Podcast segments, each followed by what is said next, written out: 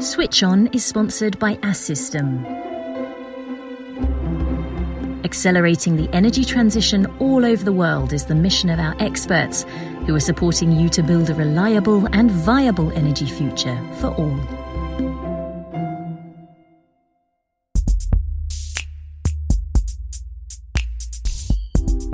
You're listening to Switch On, the podcast of the Assystem Group's experts. 6,000 employees with 600,000 billion neurons and 10,000 times more synapses are at your service and at the service of the energy transition. In On, our engineering and digital experts shed light on the projects and the technologies that are contributing to the energy transition around the world today. In this episode, we'll be talking about a revolution in which the Assystem Group is taking part. The revolution is one of the key points of the global energy transition. It's the hydrogen revolution, and more specifically, the low carbon hydrogen revolution. Today, there is no energy scenario that would allow us to approach the objectives of carbon neutrality in 2050 without a strong recourse to hydrogen. Hence, the ambitions around the development of low carbon hydrogen. There are several ways of producing it by capturing and storing CO2, for example, but above all through electrolysis of water using electricity from renewable or nuclear energy sources. And it's an Assystem expert who, in this episode, will be enlighten us on this hydrogen revolution. My guest is Thomas Branche. Hello, Thomas. Bonjour, Anne-Charlotte. You are Senior Vice President of Engineering at Assystem. You are very familiar with the challenges of the hydrogen revolution. Hydrogen has been used for several decades. The subject is not new. Why have we been talking about it so much recently, Thomas? Ce qui change, en fait, c'est les enjeux de la transition énergétique. What is changing, in fact, are the challenges of the energy transition. As you said, Anne Charlotte, hydrogen has been used for more than 100 years, and it has been mastered. That said, hydrogen today represents a significant part of CO2 and greenhouse gas emissions throughout the world. Some studies suggest about 2%. So, we must replace this carbon based hydrogen with decarbonized hydrogen. And furthermore, when energy transition scenarios and plans to fight against global warming are discussed, the first subject is to replace fossil fuels. The decarbonized energy sources available are decarbonized electricity, which can be used either directly or to produce decarbonized hydrogen. And this hydrogen, in fact, we see that it can be used in cases where the use of electricity is not the best solution. The examples that exist, which are agreed upon, are in the field of public transport and large heavy transport. So, we're talking about trains, we're talking about buses, we're talking about trucks. There are a certain number of uses in which it is more interesting, more economical, and more feasible to use hydrogen and therefore to fuel cells and things like that, rather than electric motors. So that's the first point.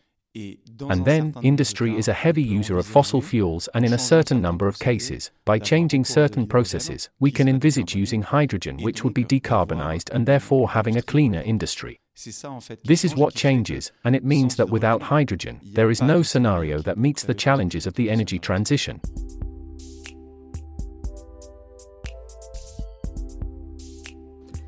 So we understand well with what you say, Thomas, the interests of low carbon hydrogen. But can we really talk about a revolution? Why does it change things so much for the industry?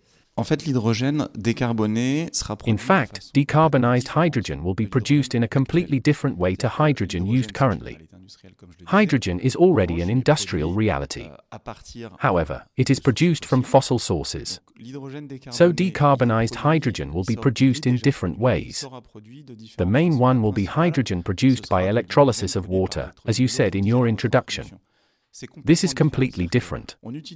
That is to say that we use water and electricity. And there is a methodology called electrolysis, which consists of separating the molecules of water. I think everyone remembers their chemistry lessons, perhaps not with fondness, but water is H2O. The H is hydrogen, and the O is oxygen, and with electricity we can separate the two and have hydrogen and release oxygen. So, we understand that it is not polluting, provided that the electricity itself is decarbonized. But that's new, and so we have to develop everything, especially industrially. The big challenge is not to succeed in doing it, we know that it works, it's already in place. Afterwards, it has to be sufficiently economical, and it must be sufficiently organized. And it's a complete chain. In other words, hydrogen has to be produced, and to produce it, you need the right installations and equipment. Then it has to be transported. This is very complex. We know the logistics of service stations, we understand that these things are not simple. So, you have to develop a whole bunch of infrastructures, either networks or stations. And then we have to develop machines, whether they be cars, trains, or factories, which will consume this hydrogen and which must themselves be adapted. So, all these are extremely important changes that must be made in a very short time, because we know how much time we have to deal with global warming, so we have to move very quickly. And that's where the revolution comes in, in a context of technological development, because we have to look for improvements in economic performance to disrupt the economic balance as little as possible.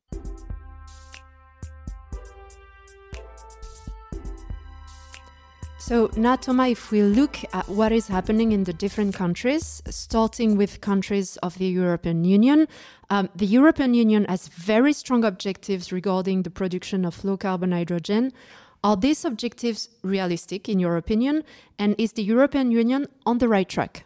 Alors déjà, ce que je voudrais euh, saluer, parce que c'est suffisamment rare, il y a une politique à peu près. First, I would like to welcome the fact that the European Union has a clear policy in this area, because this is rare enough.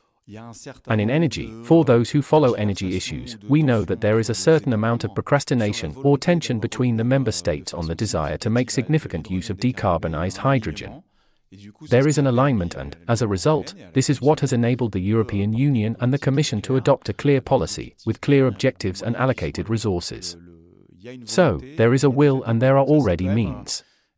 This is extremely significant and there is a dynamic, there are projects that are financed and, moreover, this is also deployed at state level. We can come back to this if you wish. Another difficulty is that in order to produce decarbonized hydrogen, we need either a lot of decarbonized electricity or the ability to capture and store carbon. And this is the main weak point today, or in any case, the main question that needs to be answered because the economic performance issues are being worked on. Now, I participate in the French Hydrogen Committee chaired by the French government. And what comes up in the context of this committee is the strong questioning of whether or not we will have enough decarbonized electricity available in France and in Europe. And what is certain is that if it is limited to renewable electricity, there will not be enough. On this point, there is a consensus, and what the industrial members of the sector are asking the French government and the European Union to do is to find ways of increasing the quantity of decarbonized, available renewable and nuclear electricity. And this is where there is still a lot of work to be done. And specifically within the European Union, if we zoom in on France, which also has extremely important objectives in terms of low carbon hydrogen, what is your view, Thomas, on these ambitions and are they realistic? Alors, la France, euh, déjà, elle est partie assez tôt. Euh, France has already started quite early. We were one of the first countries in the world, one of the first major countries, to structure a program, to have a clear direction, with a government that has put 7 billion euros on the table to finance projects, that regularly brings together industrialists and engineers, all the players concerned, and that defines a direction and makes all these players want to work together. So, this has been launched, and it works. There are many projects that are financed. The exact difficulty is that there are many projects that are financed. It may be a bit surprising, it's great to see a lot of projects, but the problem is that the projects today are still a bit scattered. From my point of view, we still lack large scale projects which allow the development of ecosystems. Because one of the main challenges in the successful development of this decarbonized hydrogen is to succeed in associating equipment manufacturers, hydrogen producers, those who will transport the hydrogen, and those who will consume it. And so, the smaller the projects, the less we manage to get everyone around the table, and there is still work to be done on this. It's going in the right direction, but there's still work to be done.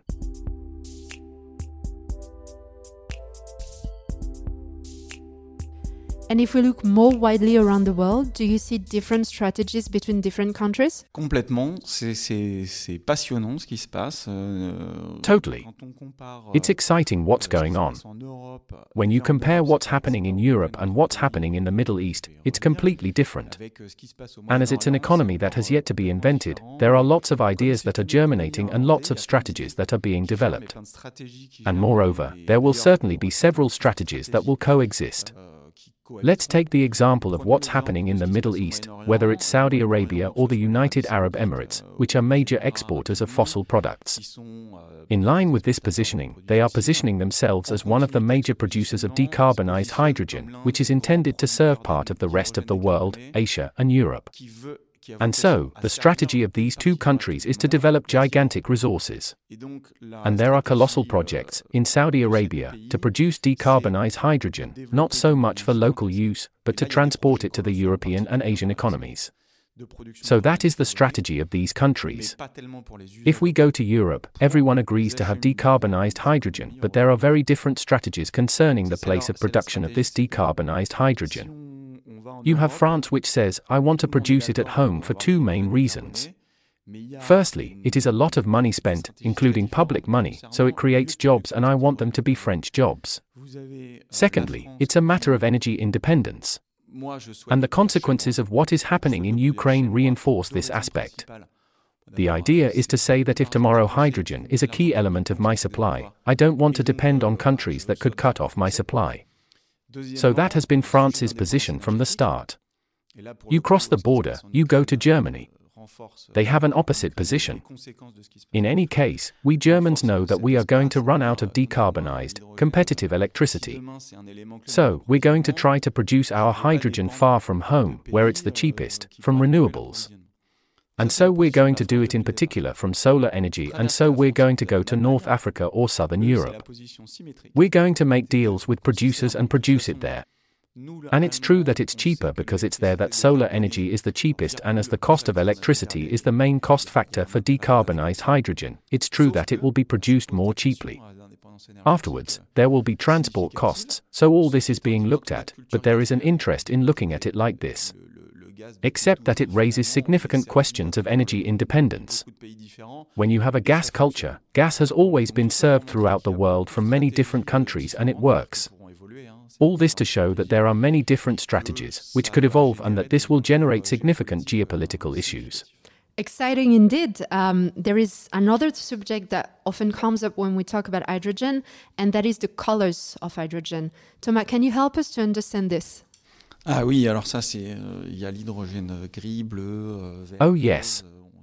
So there's grey, blue, green, pink, all the colors are there. The traditional form of hydrogen is the grey one, which is produced from fossil fuels, without any capture of the associated carbon, so it's this hydrogen that we don't want in the future, even if it was very good that it was made like that in the past for a whole bunch of reasons. There is not one color of decarbonized hydrogen, that's what you have to bear in mind. There are three colors that are decarbonized. The public will naturally think that green is decarbonized. But in fact, it is only one of the three. So, there are three ways of being decarbonized. There is nuclear electricity, renewable electricity, and fossil fuels, but with carbon capture and storage. And that's where the three colors come in pink is from nuclear power, green is from renewable electricity, and blue is from fossil fuels with carbon capture and storage. Okay, much clearer. Thank you, Thomas. So I imagine that one of the issues now is the structuring of the sector, and above all, how do we build or think about a hydrogen business model? C'est effectivement ce sur quoi travaillent énormément d'entreprises. This is indeed what a lot of companies are working on, knowing that your question on how to make hydrogen emerge is for the public authorities in general. Because as far as the industrial players are concerned, they are not involved in hydrogen in a broad sense. What that means is that there is no one who is positioned from the production of hydrogen to the consumption. So, you have the equipment manufacturers, those who manufacture hydrogen production installations and who can market the hydrogen, often this goes together, those who will only focus on the logistics of the hydrogen, whether it is by grids or by gas storage, including the transport of hydrogen containers. And then you have the consumers, we can think of the SNCF and so on, and so each one has a completely different business model. And that's where the challenge lies, to succeed in making sure that everyone has their own business model that is interesting so that everyone moves forward. Because otherwise it's the chicken and the egg and everyone looks at each other. And so, the challenge, and this is why I was talking earlier about the emergence of major projects, is that there is enough space for everyone to find their niche. And so, we have to make very different business models coexist for players who are either large, medium, or small.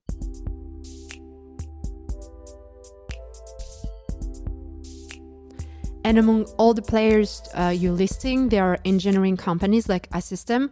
Can you give us a concrete idea of the types of projects that Assystem is working on in the hydrogen sector? Alors, je vais essayer. On travaille euh, à la fois euh, pour We work to support public transport developers, whether it be local authorities or the SNCF, which I mentioned earlier. euh, So, it can be the integration of hydrogen safety issues in the railway sector, for example. It could be defining bus fleet strategies for local authorities. So that's in the field of transport. In addition, for manufacturers who invest in hydrogen production, we will intervene as an engineer who will design or accompany the design of their installations and be able to supervise or take charge of the management of the project so that their installations are operational. These are Assystem's two main positions on hydrogen.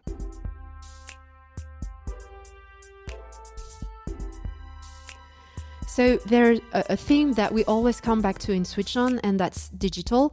Um, will digital technology be a lever of success to tackle all the challenges that you've mentioned? Tout à fait, le, pour au moins deux raisons, mais sachant que Absolutely. je pourrais en donner plus. For at least two reasons, but knowing that I could give more.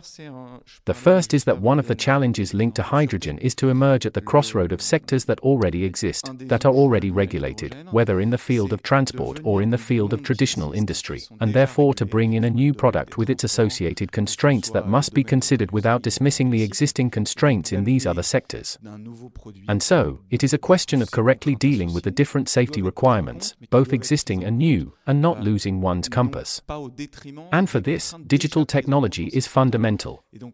Because by engineering the requirements and modeling the issues, we can ensure that they are applied at the right level throughout the engineering process and even afterwards in operation. So, this is very important. This is the first example I wanted to give. The second is that, as we have understood, there is a huge challenge in the industrial deployment of both very large installations as well as small ones. That is to say that certain players will install small hydrogen stations here and there. And so, they design their stations, and then they will replicate them. And for replication, digital technology with digital models allows us to be efficient. Last question for you, Thomas. Perhaps a little provocative. Shouldn't we be afraid that hydrogen is a fad? Ça, c'est une question qui revient souvent à Charlotte. Elle- That's a question that often comes up, Anne Charlotte. If we consider that the fight against global warming is a fad, then hydrogen can be a fad. If we don't consider it as such, in fact, there is no solution to the fight against global warming without decarbonized hydrogen. So, I am one of those who think that we will continue to fight against global warming.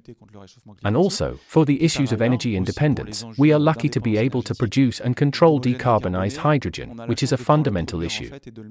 So, there are two good reasons why I think there is almost no chance that decarbonized hydrogen will not be deployed on a massive scale throughout the world. Well, that will be the last word. Thank you so much, Thomas. That was Thomas Branche, Assystem Senior Vice President of Engineering. Thank you very much for sharing your expertise with us. This was Switch On, the podcast of the Assystem Group's experts. 6,000 employees with 600,000 billion neurons and 10,000 times more synapses are at your service and at the service of the energy transition. Find out about our engineering and digital services on our website, assystem.com. See you soon for a new episode.